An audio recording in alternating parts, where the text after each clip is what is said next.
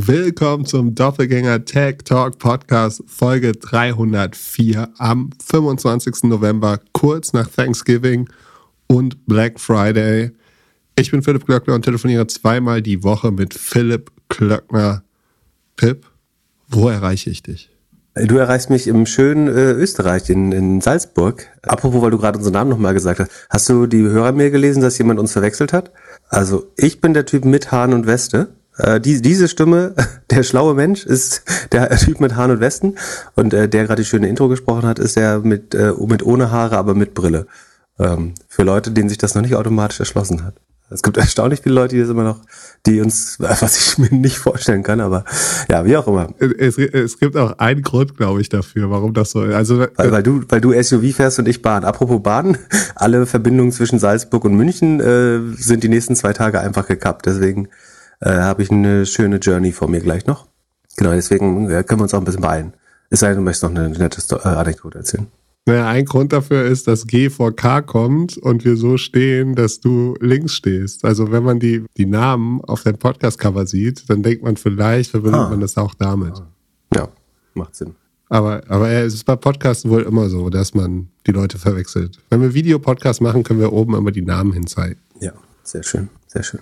Aber ja, wa, was geht in Salzburg? Ähm, hier ist immer eine, einmal im Jahr eine, im November eine nette Konferenz, äh, die ich gerne mag sehr familiär, wobei es sind 900 Leute, also nicht wirklich, aber äh, ganz nett und so. Und dann ähm, habe ich hier ein bisschen was erzählt. Äh, Komme ich später noch drauf zurück, würde ich sagen. Äh, ein Teil davon passt so ein bisschen zu den Themen, die wir haben. Aber äh, erstmal äh, Glückwunsch äh, an dich. Du hast äh, ein gar nicht so schwer zu erratendes Ereignis äh, vorausgesagt. Und zwar, wir haben ja unseren letzten Podcast geschlossen mit Microsoft kauft sich OpenAI zurück oder das Team. Und dann am Dienstagabend, also nachdem wir aufgenommen haben, gab es dann natürlich, wie zu erwarten, weitere News. Also zumindest damit haben wir beide gerechnet. Ja, was genau waren die News? Also äh, Sam Altman geht natürlich doch zu OpenAI zurück. Das, das Board wird ausgetauscht, da kommen wir vielleicht gleich drauf. Und äh, Microsoft ist bereit, sozusagen ihm offen zu lassen, wo er gerne dienen möchte. Ähm, wir haben ja so ein bisschen erklärt, warum das für Microsoft eigentlich auch die charmantere, charmantere Situation. Also man könnte sagen, hey, die können für, für 0 Euro Grad die halbe Firma kaufen und alle Mitarbeiter abwerben. Aber wenn man so groß wie Microsoft hat es auch einen gewissen Charme, dass die Firma pro forma eigenständig ist, äh, man weniger äh, Antitrust-Probleme bekommt äh, und dass Microsoft trotzdem allerlei Macht auswirken kann auf diese Firma, obwohl sie keinen Board-Seat haben, hat man ja sehr gut äh, gesehen im Verlauf der Dinge. Von daher ist es vielleicht tatsächlich die bessere Situation für die meisten Beteiligten. Ja, Sam äh, hat wohl Eminem gehört, Guess Who's Back, Shady's Back und äh, tanzt jetzt wieder da im Büro rum. Ja, es gab so ein Foto von, äh, vom, äh, von Greg, ne? Äh, hast du das gesehen? So, we are so back. So ein, so ein, so ein bisschen wie das Foto von Linda und den äh, Finanzfrauen. Ähm, sah das aus? Haben schon ein bisschen den Triumph äh, ge ge gefeiert, glaube ich. Den Triumph oder ihr eigenes Konto, damit die Mitarbeiterbeteiligungen alle wieder was wert sind? Ja, das ist, äh, ja, wie gesagt, da, da kommen wir, auch da kommen wir später nochmal vielleicht drauf. Dann erklär mir nochmal, also eine der News war, dass das Board jetzt neu aufgesetzt wird. Da wird wahrscheinlich das in den nächsten Monaten immer noch so ein bisschen Reibung geben oder Veränderungen. Für mich die größte Überraschung war, dass Brad Tyler wieder äh, auf der Liste ist. Äh. Den kannte ich vorher aus Twitter beziehungsweise Salesforce und ist doch eigentlich derjenige, der dir deine äh, Twitter-Aktien vergoldet hat. Yes, äh, äh, Brad Taylor heißt er, glaube ich. Äh, der war Co-CEO von äh, Salesforce tatsächlich und äh, zu dem Zeitpunkt, als Twitter verkauft wurde, der Board-Vorsitzende.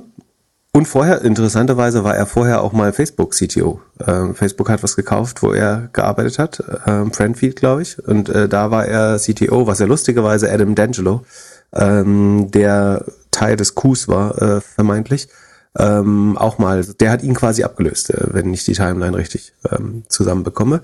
Und jetzt genau, also wir, wir kennen natürlich nicht alle Bedingungen, aber eine Bedingung für Sams Rückkehr, das hat man ja schon vermutet oder hatten wir auch erzählt, ist, dass das Board sich ändern muss. Äh, sagen, dass du willst deine sozusagen die Leute, die dir den das Messer im Rücken gerammt hat, die möchtest du natürlich nicht tagtäglich äh, sehen dann bei der Arbeit. Äh, der einzige, der es überlegt hat, ist ausgerechnet äh, dieser Adam D'Angelo. Der hat sein Boardseat behalten, während Ähm, Helen, Helen Toner, oder jetzt muss ich mal wieder in die Notizen vom letzten Mal schauen.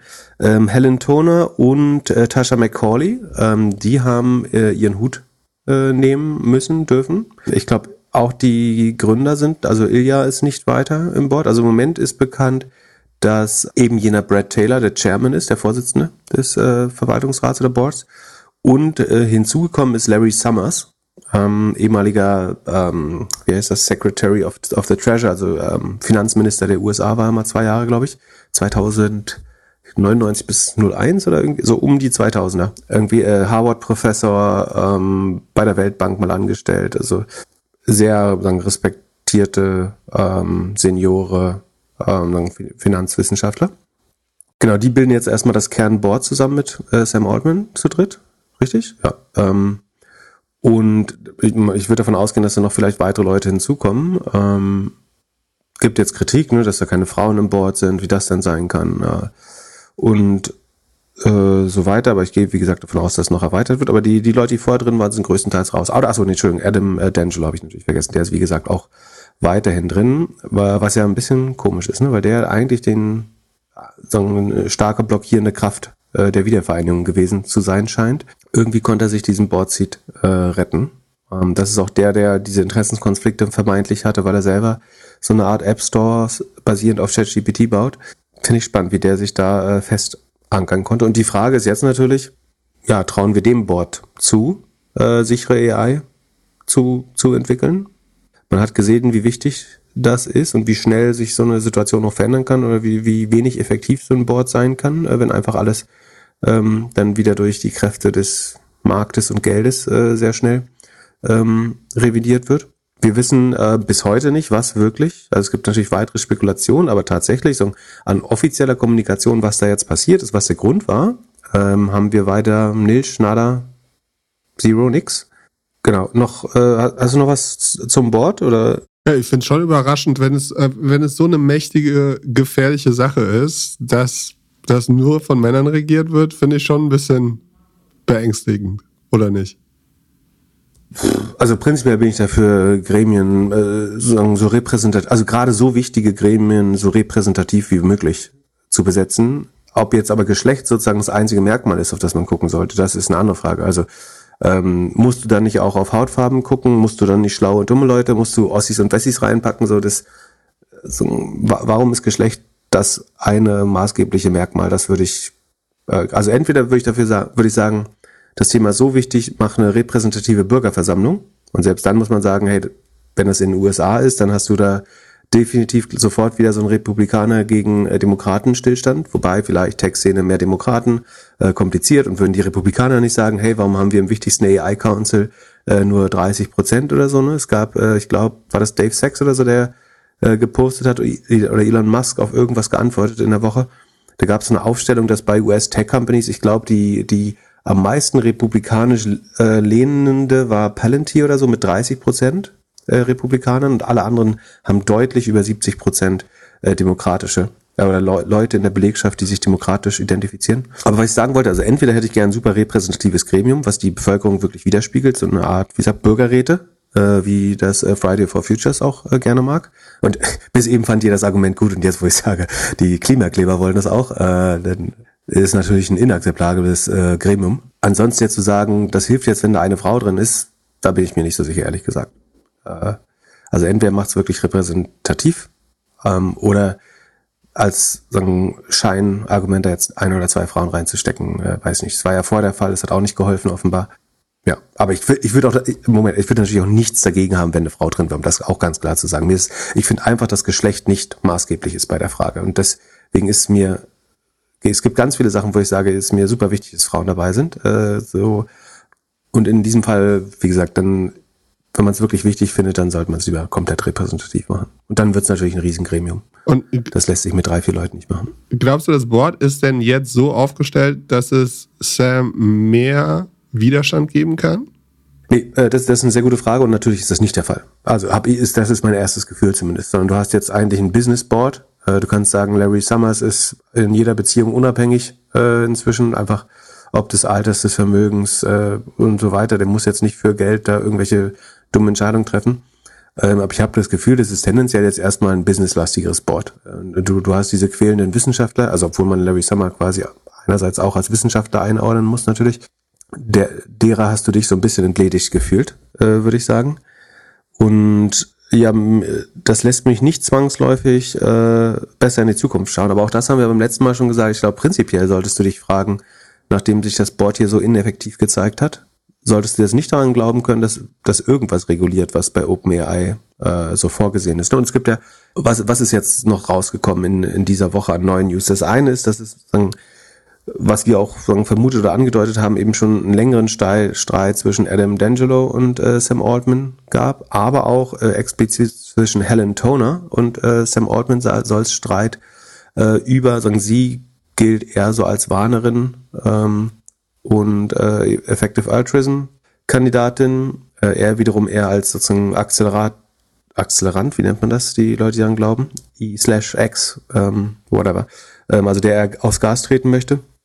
Das soll regelmäßig, also in dem Board soll es regelmäßig in der äh, Vergangenheit äh, sozusagen Debatten gegeben haben, nur dass es eben diesen Stillstand gab, so dass keiner irgendwas entscheiden konnte. Ähm, und dann ist es eben gekippt, warum man jetzt die Entscheidung treffen konnten, die inzwischen wieder revidiert äh, worden. Aber was auch rausgekommen ist, äh, ich glaube, es hat, ich überlege gerade, wer es zuerst, ich glaube, The Information hat es wieder äh, zuerst, äh, dann Reuters und Bloomberg, äh, Bloomberg sehr schnell. Ähm, es gab angeblich im Vorfeld dieses äh, Board E-Class ein Warnschreiben, das glaube ich noch niemand äh, bekommen konnte im Wortlaut. Also ich habe es noch nicht im Wortlaut abgedruckt gesehen, aber es gab von AI, OpenAI-Mitarbeitern ein Warnschreiben, ähm, was sich an das Board gerichtet hat, um das Board zu warnen oder darauf aufmerksam zu machen, dass man glaubt, sagen, einen Quantensprung oder einen relevanten Durchbruch gemacht zu haben mit einem Projekt, was Q-Asterisk oder Q-Sternchen, gesprochen Q-Star ähm, genannt ist. Wir wissen nicht, ob es sozusagen, ob es sich dabei um GPT-5 oder Gobi oder Arrakis oder nochmal was ganz anderes handelt. Ähm, aber es ist ein abgeschlossenes Projekt, Projekt offenbar, eine, eine Weiterentwicklung. Und da ist es zu einem Durchbruch gekommen. Was, was bekannt ist, ist, glaube ich, dass dieses Modell in der Lage war, gewisse mathematische Probleme sehr gut zu lösen. Das ist insofern interessant, wenn ich es richtig verstehe, dass man diesen GPT-Modellen ja vorwirft, den Transformer-Modellen, dass sie einfach diese statistischen Papageien sind. Ne? Sie raten das nächste Wort und das ist zum Beispiel bei Mathe können sie dann nicht gut herausfinden, wird mir gerade eine Matheaufgabe gestellt oder, an, oder soll ich jetzt einfach die wahrscheinlichste Antwort geben? Und so bei manchen einfachen Mathefragen reicht das Raten oder basierend auf statistischen Wahrscheinlichkeiten, äh, dann die wahrscheinlichste Antwort zu geben. Äh, aber ganz oft liegt es mathematisch daneben bei Dingen, die Wolframs Alpha zum Beispiel, eine, eine sagen, formelbasierte Suchmaschine äh, oder algorithmusbasierte Suchmaschine äh, deutlich besser kann. Und dieses Modell hat jetzt erstmals relativ komplizierte mathematische Probleme, äh, sagen, gute Ansätze dafür gefunden oder sie gelöst. Warum die Wissenschaftler davon ausgehen, dass es sagen, das englische Wort Reasoning äh, hat, das ist kann man schlecht ins Deutsche übersetzen. Logisches Denken oder Ableiten würde man vielleicht äh, sagen. Also es ist, ja, es hat nichts mit Bewusstsein zu tun. Es ist die Fähigkeit, logisch zu denken. Also zum Beispiel zu erkennen, dass es ein mathematisches Problem ist und nicht die Antwort einfach sozusagen aufgrund von Statt, äh, Wahrscheinlichkeiten gegeben werden sollte.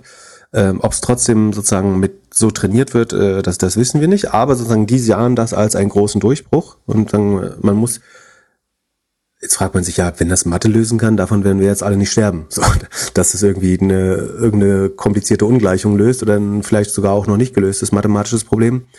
Ähm, aber sagen ist, ich nehme an, Sie sehen das eben als einen Durchbruch überhaupt beim Trainieren ähm, dieser Modelle. Von, von daher finde ich es, also kann es total sinnvoll sein, dass man da, die werden schon wissen, warum sie die Alarmglocke äh, geläutet haben. Ähm, und vielleicht war es wieder so, dass Sam dessen sich bewusst war, aber es nicht zum Board diskutiert hat oder es soll mehrfach solche Fälle äh, gegeben haben. Und er hat ja auch von diesen vier Durchbrüchen, die er in, wenig, in den letzten Monaten, er hat irgendwie so sinngemäß gesagt, in den letzten vier Monaten war er, oder in den letzten Monaten war er viermal allein Zeuge von, sagen, brutal oder enormen Durchbrüchen oder so. Ähm, die, die aber, Moment, aber das würde doch jeder Gründer auf so einer Bewertung sagen. Ja, fair, fair, fair genug.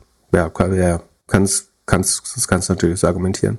Aber ich glaube sozusagen, dass die ähm, jetzt nicht ohne Grund da Alarm geschlagen haben. Was man auch noch sagen muss, weil du gerade wieder die äh, sagen, finanzielle Situation der Leute ansprachst und warum kam es zu dieser 95-prozentigen Zustimmung? Ne? Jetzt gibt's die vermeintlichen Leadership Coaches, die das sofort deuten als Äh, Sam Altman ist einfach der beste Leader, den man sich vorstellen kann. Äh, wer hat schon 95 Prozent seiner Belegschaft hinter sich?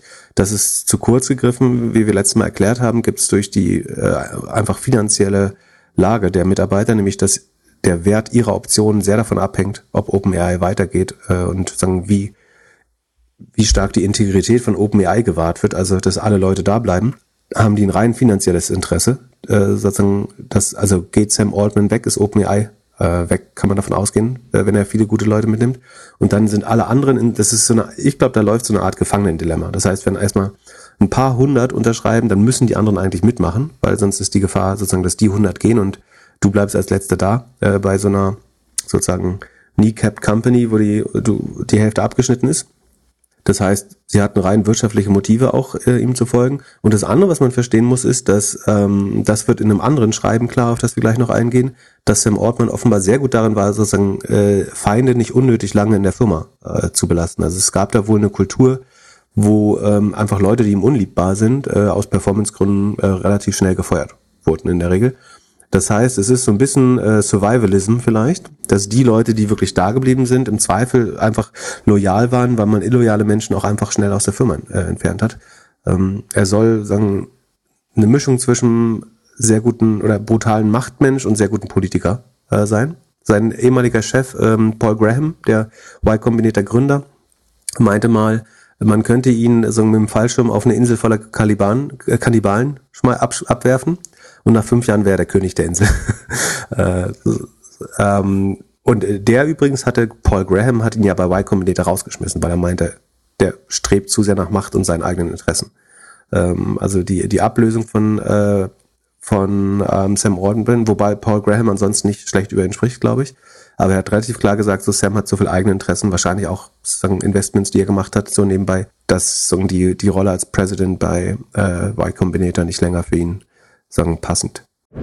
Kurze Werbeunterbrechung. Ich habe am Montag mit David Müller von der Public Cloud Group, kurz PCG, gesprochen und er hat mir erzählt, wie die PCG eine Cloud-Native-Lösung für das Startup LeaseHub entwickelt hat. Aus mehreren veralterten Windows-Applikationen wurde eine skalierfähige Cloud-Native Web-Anwendung mit Frontend. Alles agil entwickelt in der AWS Cloud. Wir haben ja bereits mehrfach über die Hyperscaler und ihre Mehrwerte gesprochen. Das ist jetzt mal ein konkretes Business-Beispiel. Die Public Cloud Group entwickelt skalierbare, hochleistungsfähige und sichere Cloud-Native-Applikationen und hat zertifizierte Kompetenz in AWS, Microsoft und Google Cloud. Falls du also ein neues Produkt in einer der drei großen Clouds bauen möchtest oder vor einer Transformation in die Cloud stehst, schau bei pcg.io vorbei. Da schreibt man P wie Philipp, C wie Cloud und G wie Glöckler. Das bin ich. Und mehr Informationen zu der Cloud Native Application Entwicklung gibt's in unseren Show Notes. Also viel Spaß mit der weiteren Folge. Werbung Ende. Ja, wir können mal auf den Brief, den ich eben erwähnt habe, bevor wir auf das Safety-Thema zurückkommen. So, und zwar gab's ähm, Sekunde, wie ist es nochmal rausgekommen eigentlich? Ich glaube, äh, auf Twitter und Elon, achso, Elon Musk genau, äh, beteiligt sich ja äh, aktiv an der Debatte, äh, unter anderem, dass er immer wieder darauf, äh, und ich glaube, zu Recht verweist, dass wir natürlich ein Recht haben zu wissen, was da jetzt passiert ist. Also, wenn das das Gremium ist, was äh, und, sagen, die Menschheit vor OpenAI bewahren sollte, dann hat die Menschheit, glaube ich, ein berechtigtes Interesse zu verstehen, was da, was da los ist. Aber wie auch immer, am 21.11., das war der äh, Sonntag oder Samstag, also auf jeden Fall bevor Sam zurückkam, gab es wohl einen Brief äh, von Angestellten an das Board of Directors, wo sie schreiben, We are writing you today to express our deep concern about the recent events at OpenAI, particularly the allegations of misconduct against Sam Altman. We are former, also Entschuldigung, es sind frühere OpenAI äh, Mitglieder, also sind nicht mehr angestellt dort. We are former OpenAI employees who left the companies during a period of significant turmoil and upheaval. As you have now witnessed what happens when you dare to stand up to Sam Altman, perhaps you can understand why so many of us has re have remained silent for the fear of repercussions. We can no longer stand uh, stand by silent. Also er sagt man, es gab schon eine Kultur der Angst äh, vorher und man sieht erst jetzt, was passiert, wenn man gegen ihn aufsteht. Um, we believe that the board of directors has a duty to investigate these allegations thoroughly and take appropriate action. We urge you to Doppelpunkt. Dann kommen drei Punkte. Expand the scope of Emmett's investigation to include, also Emmett, der neue CEO, expand the scope of Emmett's investigation to include an examination of Sam Altman's actions since August 2018. Das ist, glaube ich, der Zeitpunkt, wo die zur For-Profit wurde. Uh, when OpenAI began, also jetzt wird's erklärt when OpenAI began transitioning from non-profit to for-profit entity. Zweitens, issue an open call for private statements from former OpenAI employees who resigned were placed on medical leave or were terminated during the period. Also die Meinung der Leute, die abgehauen sind. Ne? Das könnten die Anthropic Founder sein, Leute, die aus anderen Gründen, wie gesagt, teilweise medizinischen Gründen äh, gehen sollten, ähm, dass man die nochmal hört. Und dann protect the identities of those who come forward to ensure they are not subject to retaliation, also Vergeltung, uh, or other forms of harm. Um, we believe that a significant number of OpenAI's employees were pushed out of the company to facilitate its transition to a for-profit model. This is evidenced by the fact that OpenAI's employee attrition rate between January 2018 and July 2020 was in the order of 50%. Es sind 50 Prozent der Leute zwischen 18 und 20 weggegangen. Das sind vermutlich sagen, frühere Idealisten, die es sagen, nach diesem Wechsel auf äh, dem auf dem For-Profit oder Cap-Profit-Modell das alles nicht mehr so cool fanden. Also er hat diese Firma mehr oder weniger bereinigt oder sie hat sich selbst bereinigt äh, in so einer Art adversen Selektion, dass Leute, die damit nicht leben konnten, gegangen sind. Uh, throughout our time at OpenAI, we witnessed a disturbing pattern of deceit and manipulation by Sam Altman and Greg Brockman, driven by their insatiable pursuit of achieving artificial general intelligence, uh, AGI. Also sie sagen, sagen sie haben äh, eine, ja, ein erschreckendes Muster von, also Deceit ist sagen, Ver, Täuschung, genau, Täuschung. Also ähm, Täuschung oder Betrug könnte man auch, aber ich glaube, Täuschung ist die bessere Übersetzung hier. Also Witness Disturbing Pattern of Deceit and Manipulation also Sam Altman und Greg Brockman, der äh, Mitgründer, haben die Leute manipuliert und getäuscht, um sozusagen schneller auf bei AGI voranzukommen, das ist die Unterstellung. Und man muss davon ausgehen, dass das sind jetzt Leute, die entlassen wurden äh, und die auf dem anderen Lager waren, ne? die es natürlich entweder zu konservativ waren, zu vorsichtig oder aus irgendeinem anderen Grund natürlich jetzt auch Gründe für eine Anschuldigung haben. Their message, however, raised serious doubts about the true intention and the extent to which they generally prioritize the benefit of all humanity. Also er sagt, sie haben nicht die Ursprungsmission von OpenAI im Kopf dabei. Many of us initially hopeful about OpenAI's mission, also das ist die Mission, wie gesagt, Benefit of all humanity, uh, Benefit for all of humanity, chose to give Sam and Greg the benefit of the doubt. However, as their action became increasingly concerning, those who dared to voice their concerns were silenced or pushed out. This systematic silencing of dissent created an environment of fear and intimidation, effectively stifling any meaningful discussion about the ethical implications of OpenAI's work. Also weil sie Angst hatten und so getäuscht wurden, ähm, haben Leute irgendwann, also wurden Leute rausgeschmissen, wenn sie, sie ihre Stimme erhoben haben, was dafür gesorgt hat, dass niemand mehr getraut hat, ernsthafte Diskussionen zu führen über äh, die, die Sicherheit oder die ethischen Implikationen von, von OpenAI. We provide concrete examples of Sam and Greg's dishonesty and manipulation, including Doppelpunkt. Jetzt kommen ein paar Punkte, wo sie sagen, die sie ihnen vorwerfen als so ein Beispiel für, dass sie nicht ehrlich waren. Erstens, Sam's demand for researchers to delay reporting progress on specific secret research in, in initiatives, which were later dismantled for failing to deliver sufficient results quickly enough. Those who questioned this practice were dismissed as bad culture fits and even terminated, some just before Thanksgiving 2019. Also bei Geheimprojekten hat er offensichtlich Leute gebeten, die den Fortschritt äh, nicht realitätsgetreu weiterzugeben, äh, wahrscheinlich um keine sagen, Alarmglocken zu, zu provozieren, und Leute, die darauf, die nicht mitmachen wollten, wurden gefeuert. Dann Greg's use of discriminatory language against a gender transitioning team member, despite many promises to address this issue, no meaningful action was taken, except for Greg simply avoiding all communications uh, with affected individual, effectively creating a hostile work environment. This team member was eventually terminated for alleged underperformance. Das ist jetzt der zweite Punkt. Ich weiß nicht, ob das der wichtigste ist, aber dieser Greg, äh, der Co-Founder, hatte offenbar ein Problem mit jemandem, der da sein, äh, dein Geschlecht gewechselt hat oder in irgendeiner anderen Gender Transition ist. Und äh, daraufhin wurde ihm der Umgang mit dieser Person verboten, aber ansonsten äh, gab es irgendwie keine gute Lösung dafür. Wenn das jetzt ja, mir mich lässt das ein bisschen an der Ernsthaftigkeit des Briefs zweifeln, ehrlich gesagt, wenn das der zweitwichtigste Punkt ist, der sozusagen ähm, investigated werden soll. Aber gut, vielleicht ist den Leuten jetzt explizit das Gender-Thema sehr wichtig. Ähm, prinzipiell ist mir das auch, aber ich glaube, in diesen größeren Belangen ist das jetzt das Missverhalten, mit dem ich wahrscheinlich noch am ehesten leben könnte. Aber ähm, auch wenn ich sagen für falsch halte. Dann Sam directing IT and operations staff to conduct investi investigations into employees, including Ilya without the knowledge or consent of management. Also er hat äh, Leute quasi gebeten, ähm, Investigations äh, über gewisse Employees zu machen. Also vielleicht, keine Ahnung, was die Kommunikation am Arbeitsplatz oder was auch immer, äh, in, inklusive seines Co-Founders Ilya, den er da hat ausspionieren lassen anscheinend. Sam's discreet yet routine exploitation of OpenAI's non-profit resources to advance his personal goals, particularly motivated by his grudge against Elon, following their fallout. Also offenbar hat Sam regelmäßig quasi für seinen eigenen Vorteil die Ressourcen von OpenAI's äh, Non-Profit Resources genutzt. Ähm, an, weiß es nicht, warum man hier Elon Musk anspricht. Der hat es wiederum geteilt, wie gesagt, auf äh, Twitter. Dann the operations team's facet acceptance of the special rules that apply to Greg navigating intricate requirements to avoid being blacklisted. Brad Lightcap's unfulfilled promise to make public the documents detailing Opens AI cap profit structure and the profit cap for each investor.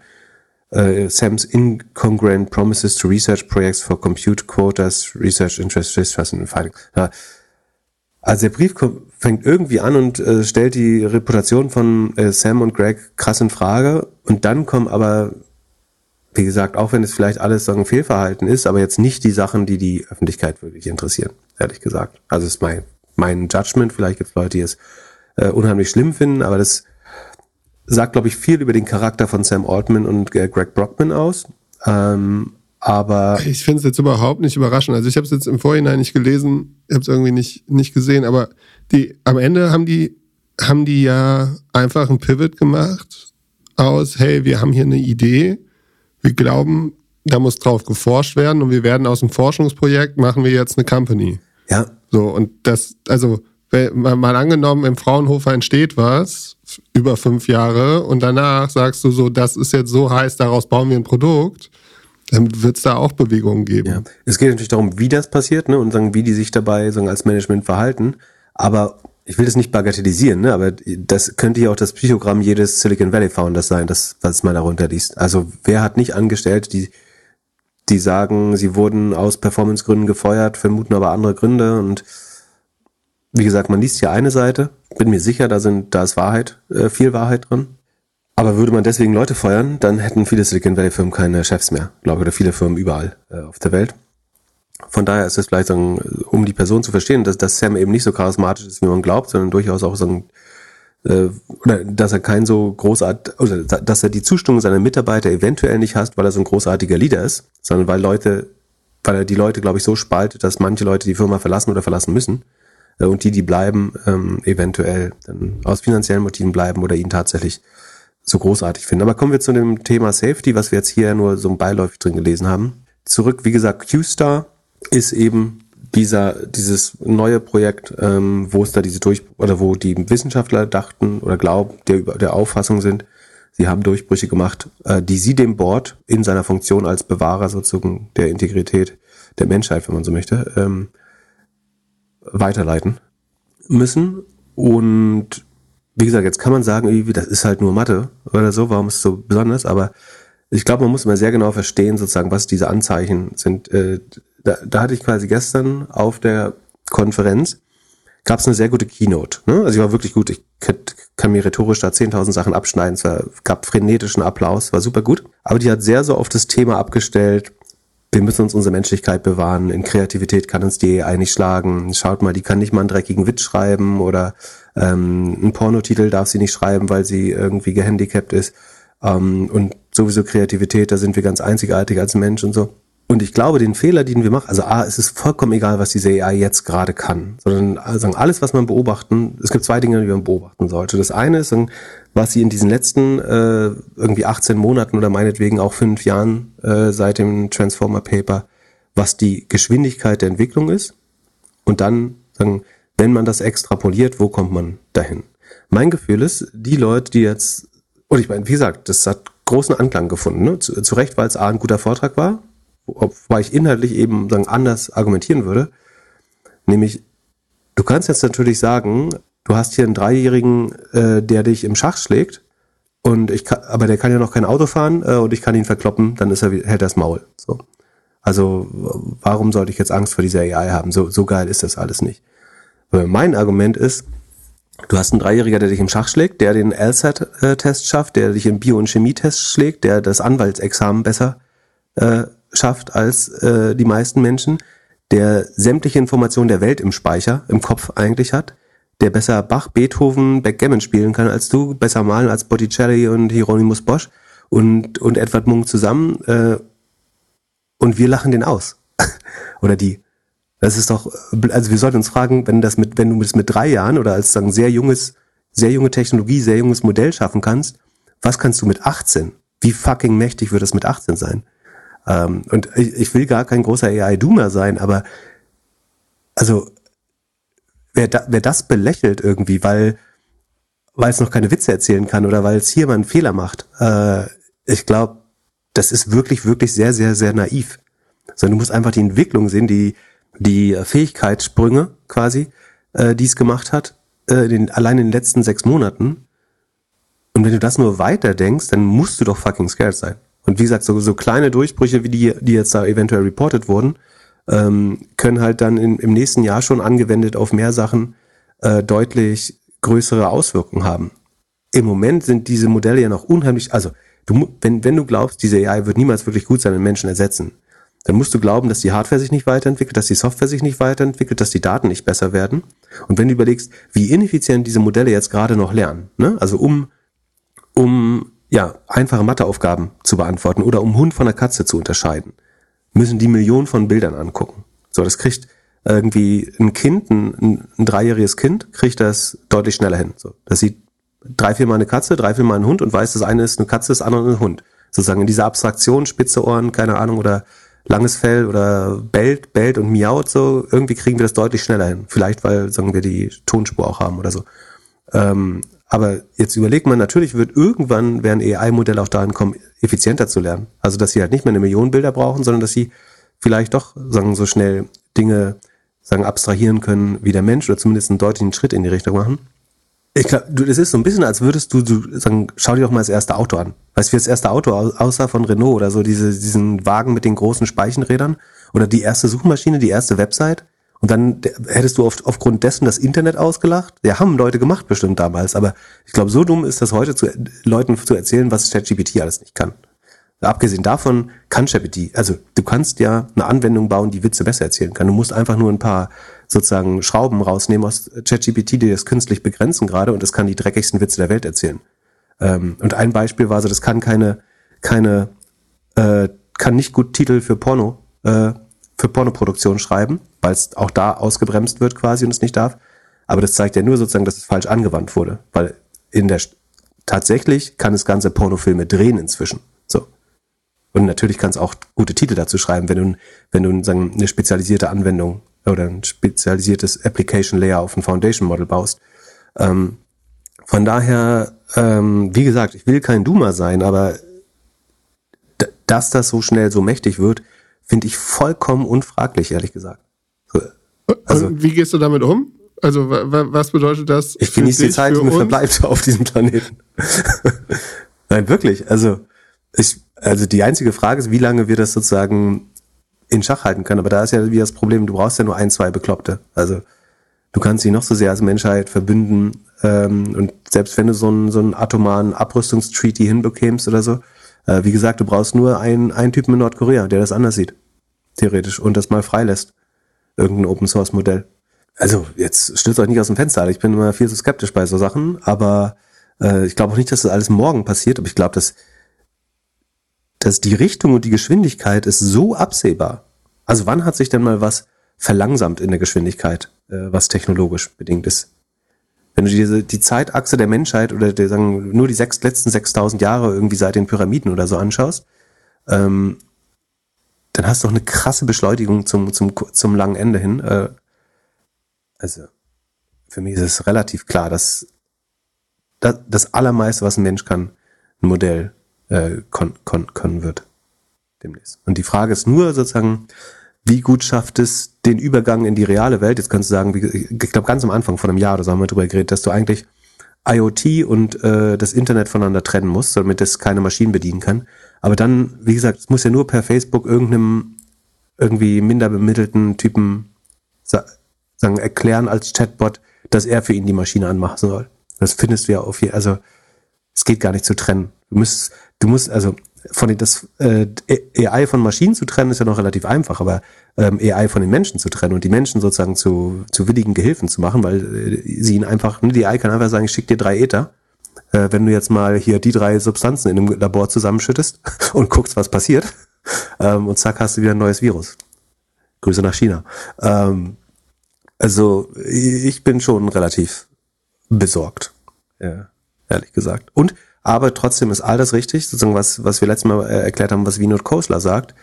Äh, es ist unethisch, AI nicht weiterzuentwickeln, weil du fahrlässig in Kauf nimmst, dass Menschen äh, nicht zu besserer Bildung, besserer medizinischer Versorgung, äh, besserer Ernährung kommen. Weil auch das natürlich AI lösen kann. Wenn, wenn sie so, wenn sie so capable ist, wie ich gerade beschrieben habe, dann wird sie natürlich ganz viele Probleme, die wir haben, äh, auch lösen. Deswegen wäre es ebenso unverantwortlich, sie nicht weiterzuentwickeln. Das heißt, das Beste, wir machen können, ist zu hoffen, dass wir alle responsible sind. Wie wahrscheinlich ist das schon? Ähm, und es responsible weiterzumachen. Aber ich halte es nicht für besonders wahrscheinlich, wenn du dir anschaust, wie, wie die Menschheit halt andere Ressourcen in der Vergangenheit verwaltet hat. Schönes Woche, schönes Thanksgiving-Wochenende euch noch. So, das war's für heute. Glück, da ist auch kein äh, Still geworden. Und überlegt gerade, welchen Ausgang er nimmt. Ja, versucht man sich gut auf eine Folge vorzubereiten und dann kommst du damit. Ja, ich, die nächste Frage wäre, ob jetzt alle AIVCs entspannt Thanksgiving feiern konnten am Donnerstag. Weil es wurde ja, also es wurde ja jetzt schon gefeiert, dass alles wieder beim Alten ist. Ja, ich würde sagen ja und nein. Also die bei OpenAI investiert sind, ähm, für die ist natürlich erstmal das bestmögliche Result, weil die hätten sicherlich alles verloren. Wäre jetzt irgendwie eine Kombination von Sam und Microsoft passiert oder so.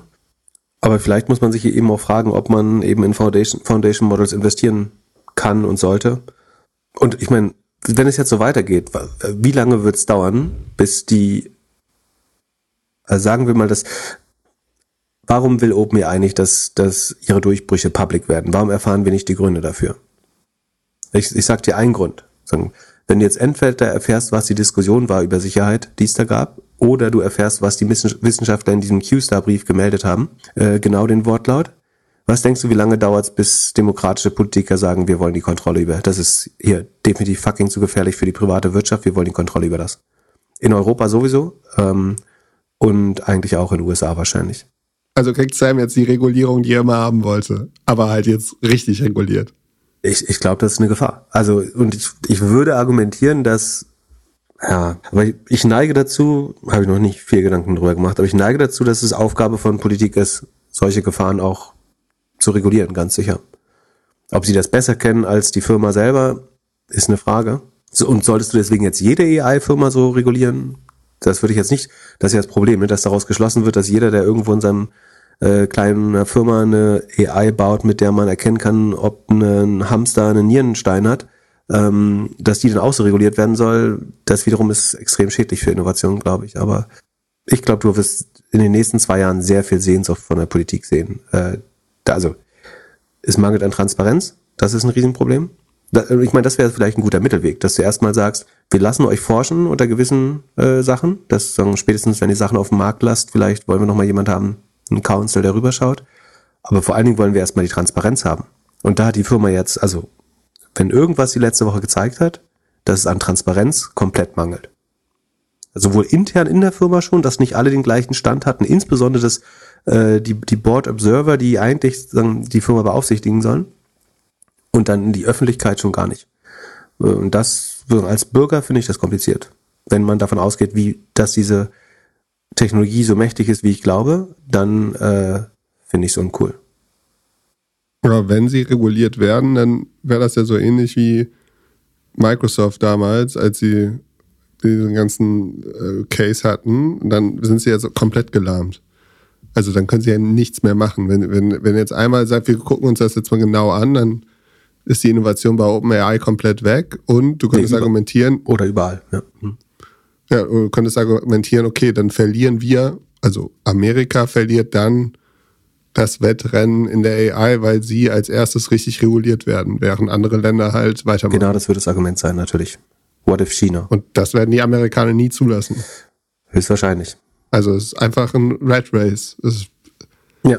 Und Äh, gestern habe ich hier noch ein gutes Beispiel gesagt, das ist ein bisschen sagen, die erste Atombombe ne, auf Hiroshima und Nagasaki.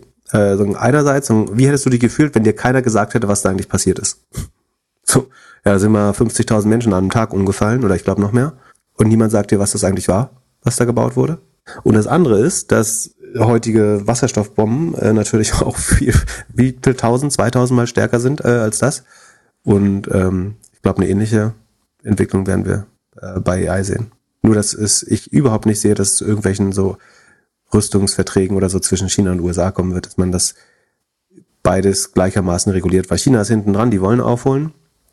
Die USA sind vorne, die wollen weiter äh, Vorsprung behalten, was natürlich dann für einen eventuellen militärischen Konflikt unheimlich wichtig äh, sein wird. Ähm, und einerseits sagen, sagen, wird das natürlich die Forschung und Entwicklung super stark vorantreiben, aber es wird eben auch die Risiken sehr, sehr schnell. Ähm, und wie gesagt, ich bin nicht dafür, deswegen irgendwie jetzt aufzuhören mit der AI oder es super stark zu verlangsamen oder so, sondern ich sehe schon das Argument, so das äh, Accelerism-Argument, dass es unverantwortlich wäre, diese Durchbrüche nicht zu machen, ähm, sehe ich schon auch sehr stark. Ähm, und es ist natürlich als jemand, der mit der Welt, in der wir jetzt leben, relativ äh, so content ist und äh, natürlich so unser Leben ist einigermaßen gut, glaube ich, oder sagen, wir sollten sehr dankbar dafür sein, wie wir leben. Und für uns ist natürlich einfach zu sagen, nee, lass mal hier ein bisschen langsamer fahren. Äh, ich, mag mein Leben doch. Aber es gibt natürlich Leute, für die das der Ausstieg aus der Armut sein kann. Und ähm, die haben natürlich äh, das Recht. Ähm, und wenn du wirklich an Effective Altruism glaubst, äh, dann musst du eigentlich auch das als These akzeptieren, ähm, dass es, dass du mehr Menschen hilfst, wenn du äh, das ermöglichst als Technologie, als wenn du es zum Schutz einiger weniger quasi und selbst wenn es zum Schutz aller ist, angeblich ähm, begrenzt. Ansonsten, es gab noch die Debatte sozusagen, ist das, ist OpenAI eine For-Profit, Non-Profit oder Cap-Profit Company und ähm, George Lee Orosh, ähm, der, wie heißt Pragmatic Engineer, ist glaube ich sein Newsletter, hat es mal ausgerechnet. Also er geht auf, äh, man weiß ja, dass es so eine 100x Cap gibt, ne? Also du kannst maximal 100x deiner, deines Investments äh, rausbekommen wie ich letztes Mal schon gesagt habe, es ist sowohl für einen VC als auch für einen Mitarbeiter oder Mitarbeiterin ein vollkommen akzeptables Ergebnis. Dass man mehr als 100x macht, ist sowieso die große Ausnahme. Ähm, das heißt, das ist ein Cap, der für die Investoren nicht spürbar ist und trotzdem kann die Company behaupten, sie sind noch äh, keine For-Profit-Company. Ähm, und der George Lee rechnet dann quasi vor, dass er jetzt schon 12,3 Milliarden in, also laut Deal Room, ich glaube sogar ein bisschen mehr, äh, in die Firma reingeflossen sind und dass der Profit Pool, der damit schon Leuten versprochen wäre, 1,2 Trillion, also 1200 Milliarden Dollar. Weißt du, also 12 Milliarden sind reingeflossen, das hundertfache wären 1200 äh, Milliarden oder 1,2 Trillion. Also das wären die Ansprüche der jetzigen Investoren schon und es wird wahrscheinlich noch mehr Geld brauchen an, an die Gewinne aus OpenAI. Dann rechnet er außerdem, dass zum Beispiel Amazon hat insgesamt der ganzen Lebenszeit erst 100 Milliarden äh, erbracht. Google hat 400 Milliarden, Microsoft 534 Milliarden und Apple in, in, in 50 Jahren ganze 700 Milliarden, äh, also ungefähr die Hälfte davon äh, verdient. Das heißt, entweder würde es super lange dauern, bis das äh, Geld tatsächlich kommt, oder es wäre eventuell nie erreichbar, diesen Profit Cap äh, überhaupt zu erreichen. Wobei man fairer sei, also man kann es auch anders rechnen. Ne? Du kannst auch sagen, Microsoft hat eigentlich im letzten Jahr schon äh, 95 Milliarden Operating Cashflow. In 50 Jahren hast du allein durch Inflation eine Versiebenfachung dieses Cashflows äh, in Dollar gemessen.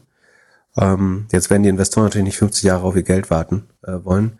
Aber du kannst natürlich irgendwann eine Sonderdividende, sagen wir mal, ähm, OpenAI wird 4, 5 Trillion wert, was nicht unmöglich wäre, wenn es äh, die Traktion beibehält, behielte. Dann kannst du natürlich irgendwann eine Sonderdividende zahlen äh, in Höhe von einer Viertel der Firmenbewertung an die äh, Mitarbeiter und Investoren zurück, verschuldest die Firma dementsprechend und zahlst es aus dem Cashflow zurück. Ich glaube, so unmöglich, wie er das erscheinen lässt, ähm, ist das gar nicht. Obwohl 1200 Milliarden natürlich erstmal sagen ein hohes Profitversprechen ist, so die äh, Investoren noch daran glauben, das auch ähm, durchzumachen. So, hätten wir damit jetzt eigentlich alle was gibt's sonst Neues äh, von OpenAI? Gibt's was, gibt's was Neues über den CEO seit Sonntag? Also Emmett Shear, ist der irgendwie jetzt wieder zu, äh, hat der seinen Job noch oder? Ja, es waren auf, Lust, auf jeden Fall die, äh, also es gab ja erst die Mira für zwei Tage und dann ihn für einen Tag. Das heißt, äh, innerhalb von einer Woche hat die, die Firma vier verschiedene CEOs gesehen, wobei drei, wenn man es genau nimmt, weil es der gleiche wieder zurückgekommen ist. Ähm, nee, aber der hat sich sehr dankbar gezeigt, dass ihm das Vertrauen gegeben wurde und äh, war sehr offen. Also man lobt ihn auch sehr stark dafür, dass er so offen war, quasi die beste Lösung oder vermeintlich erstmal beste Lösung äh, zu finden. Auch äh, Satya Nadella ist voll des Lobes, können wir auch kurz mal. Ähm, der hat am 22. November sozusagen nachdem klar wurde, dass das alles gut geht oder dass OpenAI wieder re reetabliert wird, schreibt er eher, also Sam Altman hatte getweetet, I love OpenAI and everything I've done over the past few years has been the service of keeping this team and its mission together. When I decided to join Microsoft on Sunday evening, it was clear that it was the best path for me and the team.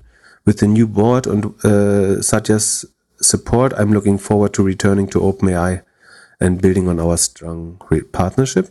Und das wiederum hat Satya retweetet und sagt, we are encouraged by the changes to the OpenAI board. We believe this is a first essential step on the path to more stable, well-informed and effective governance. Ähm, das müsste man jetzt erstmal noch beweisen.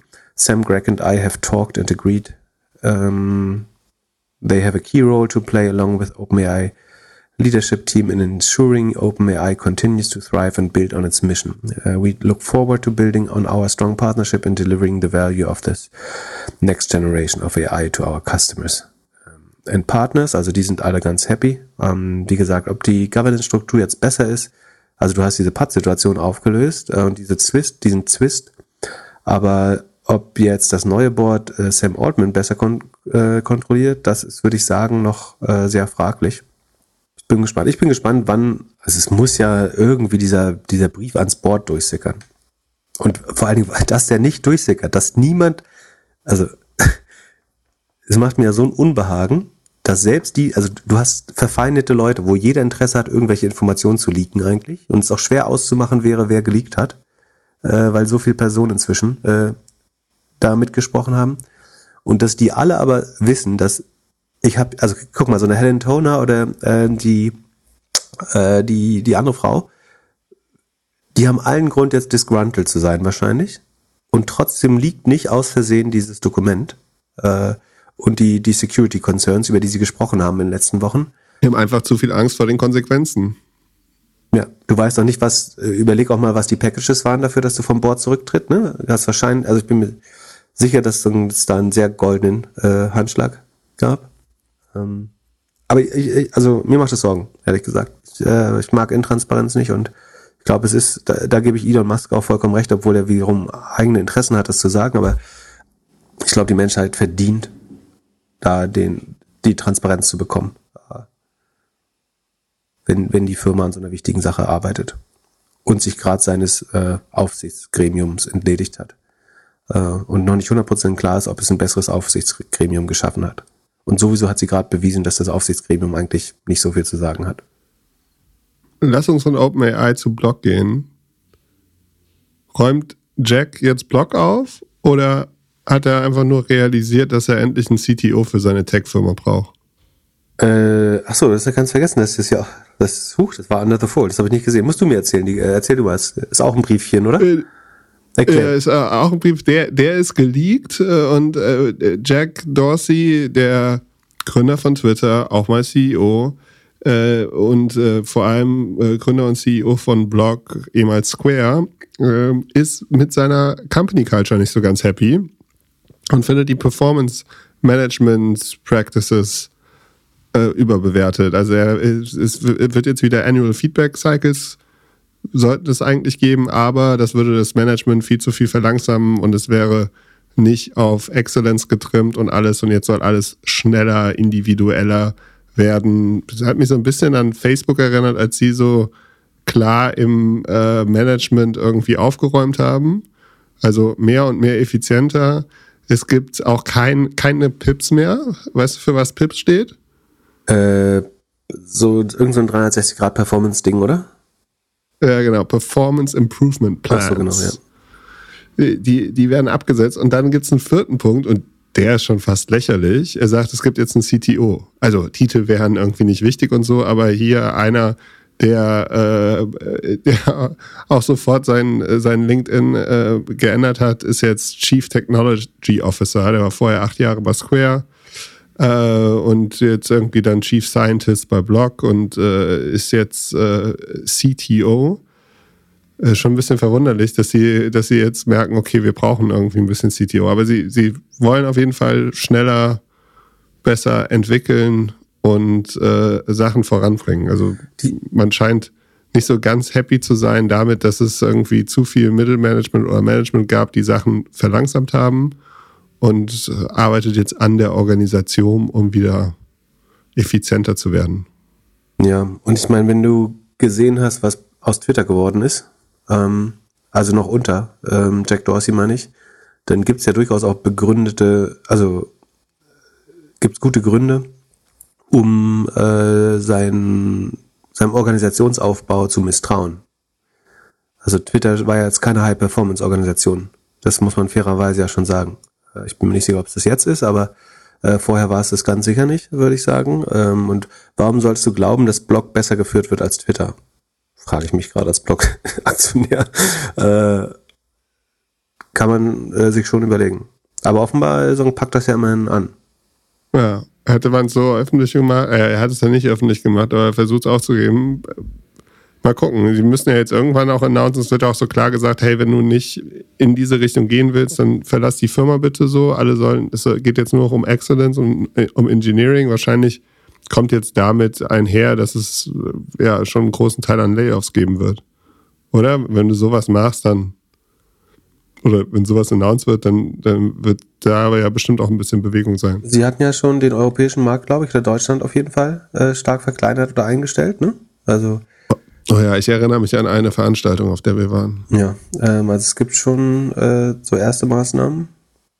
Und an, andererseits, ich meine, es ist die beste Woche, um irgendwelche ähm, Dokumente zu liegen. Also irgend, wenn du irgendwie Dreck am Stecken hast, ist das auf jeden Fall die Woche, wo du das mal schnell, äh, also wo das unter allen anderen News untergeht, glaube ich. Ich wollte ich wollte dich fragen, was jetzt deine, nachdem der so treffgenau vorausgesagt hat, dass Sam Altman zurückkommt, ähm, was jetzt seine weitere Prognose ist. Also werden wir innerhalb der nächsten zwei Wochen noch erfahren, was der Grund für sein, der wirkliche Grund für sein Ausscheiden war. Also echte Kommunikation. Wird das Board noch erweitert? Ähm, ist, ist das Drama damit vorerst zu Ende oder? Ich glaube, das Drama ist jetzt bis Ende des Jahres zu Ende. Das heißt, es wird jetzt weiter durchregiert einfach? Es wird jetzt einfach weiter, weiter gebaut, weiter durchregiert und so und dann äh, wird Weihnachten gefeiert und danach kommt vielleicht noch irgendwie ein bisschen was raus. Aber es wird sich keiner so richtig trauen, irgendwas dagegen zu machen. Und ist OpenAI jetzt in der besseren oder schlechten, schlechteren Situation aus deiner Lage? Wirtschaftlich wahrscheinlich besser. Und aus Sicht sagen, und als Bürger? Jetzt, ich glaube an diese ganze Bürgernummer nicht. Das ist doch alles nur PR von, von denen. Also das, äh, äh, die, also wie, wann war schon mal eine Firma wirklich daran motiviert, die Welt zu retten oder besser zu machen?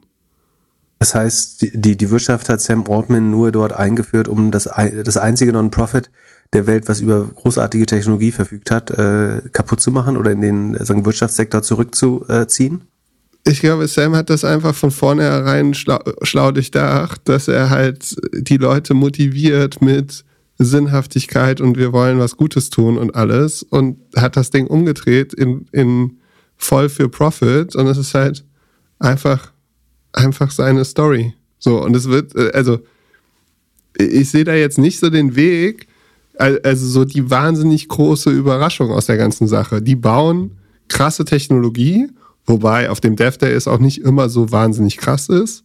So, und das Ding, der spielt das Silicon Valley Playbook so wahnsinnig gut und es wird in zwei Richtungen gehen. Entweder es ist halt wirklich krasse Technologie oder es ist halt ein krasses Luftschloss. Und das werden wir in den kommenden ja, eins, zwei, zwölf Monaten herausfinden. Aber ich sehe es überhaupt nicht so negativ wie die. Also die, die, was, was mir die Menschheit gezeigt hat in den letzten Jahren, ist, dass wir uns einfach an alles irgendwie mit allem irgendwie klar werden. What? Vor fünf Jahren hab, haben wir uns, ja klar. Ich würde das komplette Gegenteil sagen, aber jetzt erzähl weiter. Ja, du bist halt so mega, mega, mega negativ. Aber also ich meine, vor fünf Jahren haben wir uns alle eingesperrt wegen Corona und haben gedacht, die Welt geht zu Ende. aktuell hat jeder Corona, es interessiert überhaupt keinen Menschen mehr. So, und das wird okay. mit AI genauso sein. So, auch. Ja, aber also, unsere Hirne haben sich null, äh, die, diesen, zum Beispiel TikTok sind wir komplett ausgeliefert. Wie? Also ich, ich glaube nicht, dass die Menschen sich gut an Technologie adaptieren. Vor allem, weil es so früher irgendwie, als das Licht kam oder Elektrizität oder Ackerbau oder so, da hattest du einfach mal vier Generationen Zeit, sich daran zu gewöhnen. Irgendwie nach und nach. Und jetzt kriegst du halt innerhalb von einem Leben einfach drei, vier super harte Durchbrüche, die dein Leben signifikant verändern. Vom Smartphone ja, über Social ja Media über ja jetzt. Du musst ja nicht nutzen. Ja, klar, geh nach Nepal oder zieh nach Neuseeland oder was? Nein, aber also, also TikTok musst du nicht nutzen. So, du, wenn, wenn du da eine Stunde Zeit oder drei Stunden Zeit am Tag ver, ver, verschwendest, so, dann ist es dein Ding. Ja, aber dein Nachbar nutzt ja trotzdem nutzen. TikTok oder deine Kinder oder deine Eltern. Ja, und, aber dein, aber dein Nachbar hat auch vor zehn Jahren irgendwie fünf Stunden Fernsehen am Tag geguckt. So, äh, ja, das Leben ist. Aber ist, äh, AI ist ja nicht die Wahl. Du kannst ja nicht wählen, ob du AI nutzt. Software wird AI. Also es wird keine Software geben, die nicht AI irgendwo oder zumindest Machine Learning nutzt. Und in allen Produkten wird es einfach drin sein. Du kannst halt sagen, so, du lässt keine elektronischen Geräte mehr. So, das ist dann echt dein, dann lebst du das Terminator-Leben ja so. Äh, und nutzt keine elektronischen Geräte mehr und keine Software mehr und dann bist du nicht behelligt von AI. Ja, aber du musst als Mensch irgendwie damit klarkommen, damit vernünftig zu arbeiten. Und im besten Fall, und das war auch das, was du Anfang des Jahres gesagt hast, macht es alle irgendwie effizienter. Und es wird halt, die, die Story ist halt immer die Angst, die große Angst, und diese große Angst klickt halt immer, aber ja, selbst wenn da was passiert, wird die Menschheit damit klarkommen. Ja, definitiv macht es alle effizienter. So, ich kann schneller Slides bauen oder mir besser Notizen äh, für einen Podcast machen oder du kannst dir eine, so ein, bessere, ein bessere Intro schnell zusammenschreiben lassen äh, oder so. Aber jemand anders kann äh, irgendwie einen Anschlag besser planen oder ja, gut, eine Biowaffe entwickeln oder irgendwie ausdenken, wie man am meisten Infrastruktur mit ganz wenig Mitteln lahmlegt. Ja, aber jemand kann ja auch die, also du kannst auch über die Straße laufen und dich fährt jemand mit dem Auto um, das 50 Jahre alt ist. So, ist, äh, aktuell, die, also die Menschheit funktioniert ja trotzdem. Aber das Auto irgendwie. ist heavily reguliert. Und Waffen sind heavily reguliert. So, ich darf mir keine Bazooka kaufen. Also weiß nicht, vielleicht in den USA, aber. Ja, aber, aber gut, aber also die Messer, die bei dir in der Wohnung rumliegen, mit denen kannst du mich auch erstechen. Machst du trotzdem nicht. Ja, aber da kann ich dich sagen, um eins zu eins Fight, äh, mit, also kann ich nicht äh, 20 Leute mit umlegen, so. Dass, dass das Leben immer auch Risiko beinhaltet, ist klar. Das ist mal, keine Ahnung, wenn du dass sich jemand umbringen kann mit dem Messer, klar. Aber es ist was anderes, äh, ob jemand mit einer Bazooka äh, auf dem Weihnachtsmarkt schießen kann. Oder eine Biowaffe äh, da reinwerfen. Finde ich. Ja, aber also, aber man konnte auch vor zehn Jahren äh, sich schon irgendwie Informationen zusammensuchen, wenn man die gebraucht hat und damit was machen. Es wird immer Leute geben, die, die, wenn sie eine krasse Motivation haben, Sachen machen können. So, das, das ist einfach so. Das ist mit, und mit AI wird es halt einfach nochmal einfacher sein, aber trotzdem gibt es menschliche Interaktion und man wird versuchen, das irgendwie zu, zu, zu, zu bewältigen. Das, aller, das Krasse ist nur halt das Storytelling, dass halt gesagt wird, hey, ich bin, mach das nicht für Geld, ich das ist halt so das Thema. Die, für mich, sind die mega profitgetrieben. Die wollen die krasseste Technologie machen und die sagen halt immer Story, ja, wir müssen ein bisschen aufpassen, müssen ein bisschen aufpassen. Aber also, ich denke, da wird sich jetzt mit OpenAI nicht so wahnsinnig viel ändern. Ich glaube, was man aber schon und, sagen kann zu diesem Zeitpunkt, ist, dass sie notorisch unehrlich sind. So, das, das habe ich auf jeden Fall ja. mitgenommen aus, aus der Woche. Aber auch das ist, glaube ich, ein Punkt, der für 99,99% der Firmen irgendwie zutrifft. Korrekt. So, es ist, also es ist alles nichts Neues. Es, wir müssen damit leben, wir müssen gucken, wie wir die Tools vernünftig einsetzen. Und äh, ja, es ist ein bisschen wahrscheinlich ein krasserer Shift als von Brief auf E-Mail. Habe ich auch. Und, aber es wird wahrscheinlich, aber es wird dazu führen, dass du halt irgendwie damit dann anders arbeitest. Wahrscheinlich machst du irgendwann LinkedIn überhaupt nicht mehr auf, weil dir nur noch Bots schreiben, dass sie irgendwas mit dir machen wollen und weil es halt noch mehr automatisiert ist. Und dann zählen wieder andere Sachen. Also, ich, ich glaube, du, du kannst ein bisschen. Okay. Mit, dann, mit ein äh, bisschen Lächeln in die Zukunft gucken. Hm. Äh, sowieso, also ich bin ja langfristig Pessimist, kurzfristig Optimist. So, du musst ja am nächsten Tag immer aufstehen. Äh, also kurzfristig Pessimist zu sein, ist keine Option, glaube ich, weil dann musst du ja von der Brücke springen. Ähm, ich bin langfristig Skeptiker, kurzfristig Optimist. So, so ist richtig. Ich bin ja gar nicht Pessimist, sondern ich misstraue eigentlich nur dem aktuellen Trend. Und ich glaube, dass der AI gerade zu sehr runtergespielt wird wieder. Aber es ist vielleicht auch nur der, der Eindruck gerade. Äh, obwohl andererseits ging es, die ganze Konferenz ging es um AI natürlich. Wir, wir werden sehen. Wir werden wir werden es ja miterleben. Äh, werden denn noch Chips gekauft? Wie läuft's bei Nvidia? Die, Frage ist, sollte man nicht, sollte man nicht ein, warum muss denn, muss denn das Gremium bei OpenAI sein? Man könnte ja sagen, man macht ein unabhängiges Gremium, was gar nicht so nah an der Firma ist, aber die würden ja, wie, das Problem ist ja, dass sie die Information nicht bekommen würden. Und es kann natürlich auch gut sein, dass OpenAI einfach gar nicht seinen Forschungsstand nicht teilen will, weil sie auch ihren Vorsprung nicht verlieren wollen. Genau, das wird der einzige Grund sein. Der Grund, warum die im Board nichts reporten, ist, weil sie dem Board selbst nicht vertrauen. Das Board hindert die Geschwindigkeit. Ja, die so. eine, ich weiß nicht mehr, ob Helentona oder die andere, äh, hatten auch äh, so China-Ties relativ viel. Das kann natürlich auch nochmal ein Grund sein, dass sie nicht vertraut haben. Aber du kannst die, keine Kommunikation kann nicht die Alternative sein bei so einem Thema. Naja, okay. Äh, ich habe das Gefühl, das Thema wird uns nicht äh, in Ruhe lassen äh, und, und in, euren in euren Träumen euch verfolgen.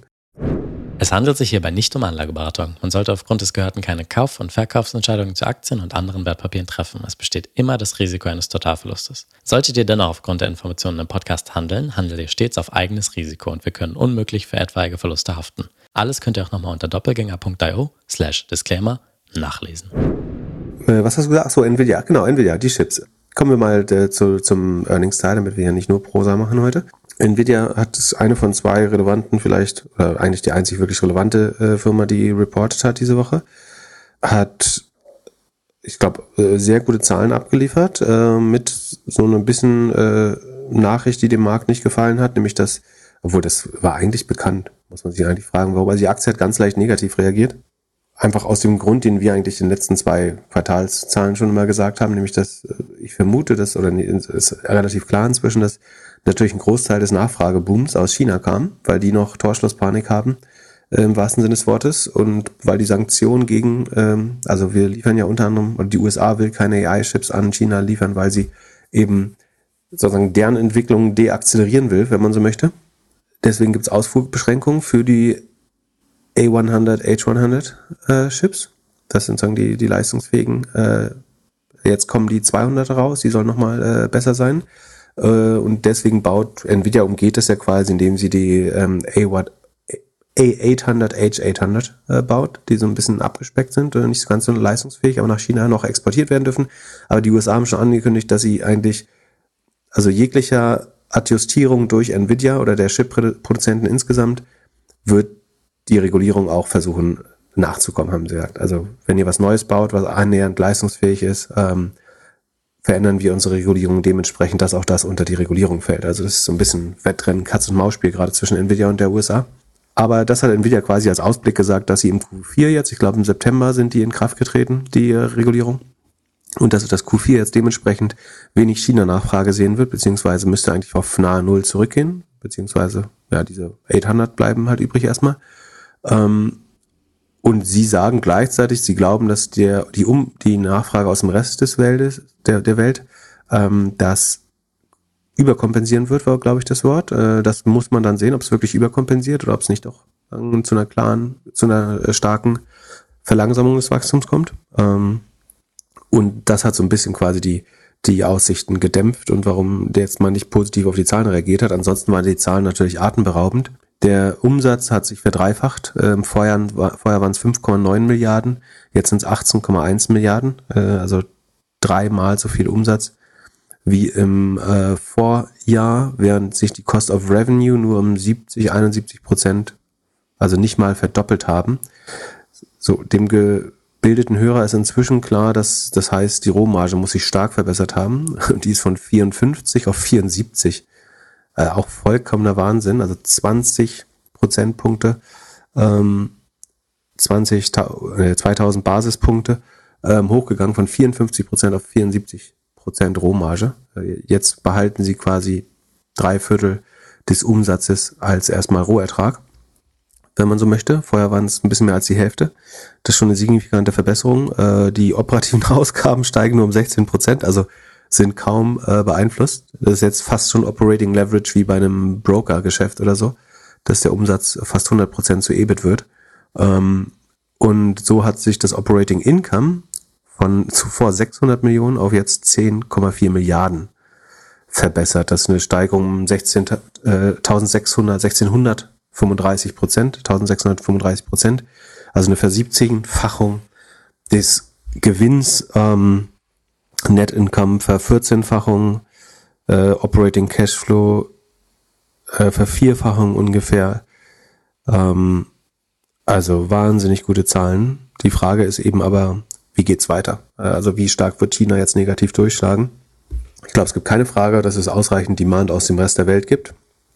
Die Frage ist, ob die Preissetzungsmacht so hoch bleibt. Weil sagen, du konntest in dieser Torschlusspanik natürlich jeden Preis nennen, wahrscheinlich äh, an China.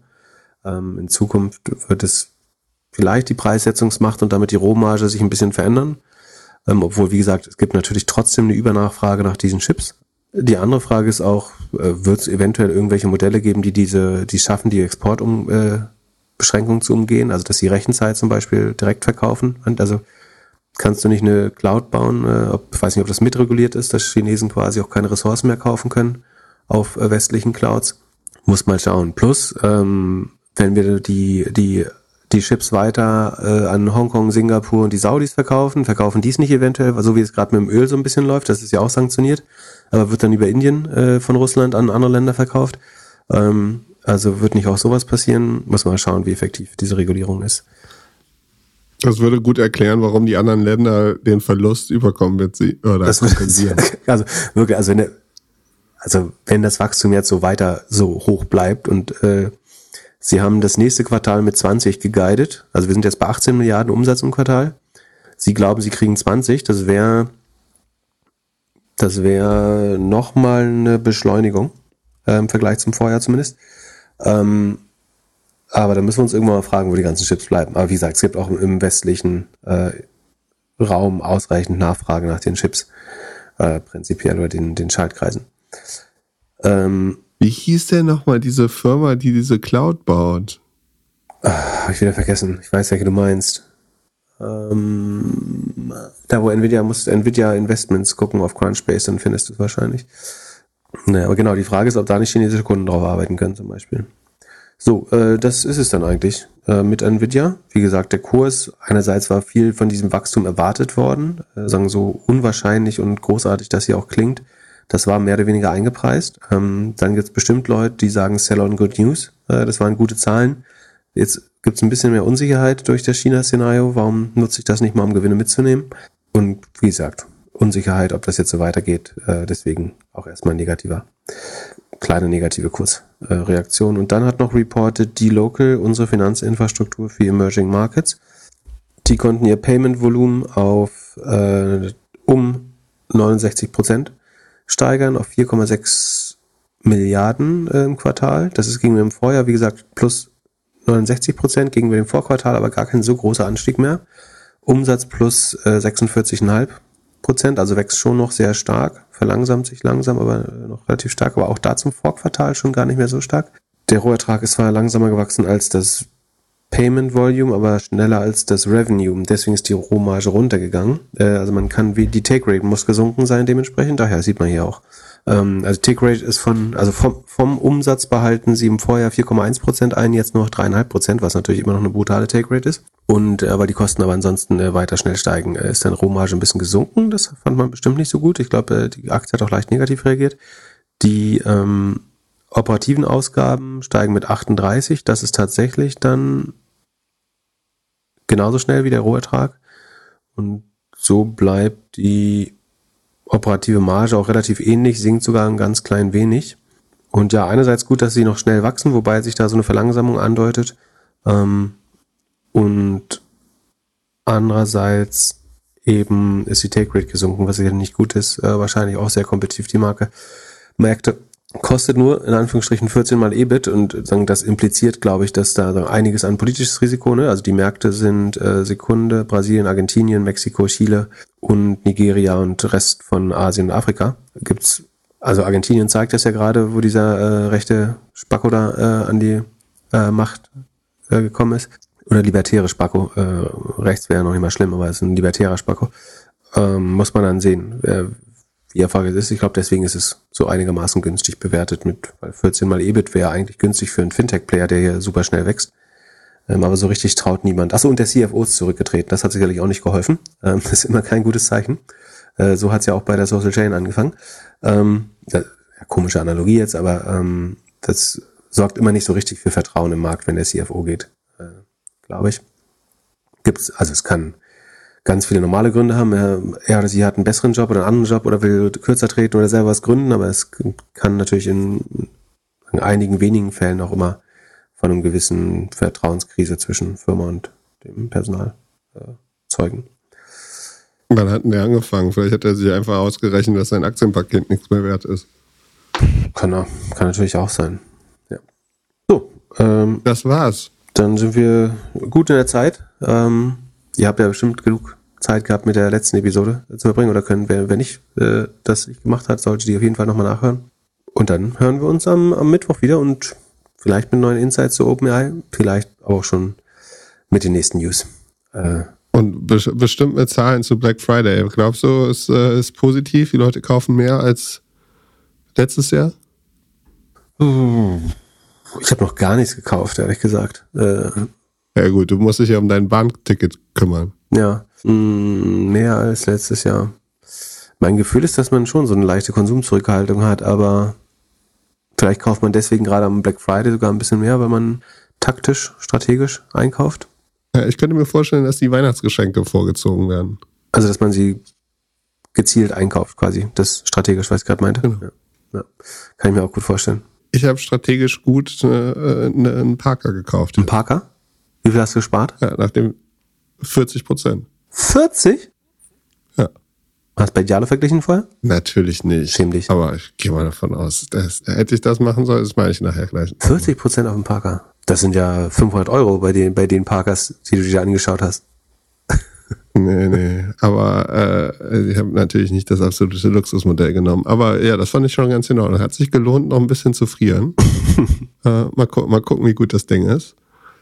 Äh, aber ja, das war, das war meins. Sonst äh, kann man sich ja ein bisschen, äh, ja, es lohnt sich links und rechts Sachen anzuschauen, die man vielleicht die letzten Monate sich nicht gegönnt hat. Das ist wahrscheinlich tatsächlich die beste Sache. Und deswegen glaube ich, dass es, dass es überdurchschnittlich gut gelaufen ist. Ich meine, also wir werden die Zahlen sehen. Das ist natürlich die beste Möglichkeit für die E-Commercer jetzt äh, endlich mal ihre Inventories leer zu machen. Ne? Also ich, ich kann mir gut vorstellen, dass es bessere Deals gab als im Durchschnitt dieses Jahr, weil sagen, im schlimmsten Fall liegen Sachen jetzt echt schon äh, irgendwie drei, vier, fünf, sechs Quartale auf dem Lager, weil es ja alles nicht so einfach ist gerade und so die Vorbestellungen ja so langfristig oft sind, gerade bei Mode, dass es natürlich gut sein könnte, um jetzt endlich mal das, das Inventory abzuverkaufen, da echt viel passiert ist. Aber ich habe kein Gefühl dafür gerade. Äh, ich bekomme auch echt wenig mit von Black Friday, da ich das jetzt unterwegs bin, aber vielleicht gucke ich auf der Zugreise nochmal, was für Schnäppchen ich machen kann. Ich wünsche eine gute Fahrt. Ich freue mich auf Mittwoch. Schönes Wochenende. Bis dann. Bis dann. Peace. Der Doppelgänger Tech Talk Podcast ist ein Projekt von Philipp Klöckner und Philipp Glöckler, recherchiert von uns und produziert von Jan aus dem Off. Weiter diskutieren kannst du in unserer Doppelgänger Discord Community. Fragen und Anfragen kannst du uns gerne per Mail an podcast.doppelgänger.io schicken. Unsere aktuellen Werbepartner findest du in unseren Show Notes. Vielen Dank, schönes Wochenende und bis Mittwoch.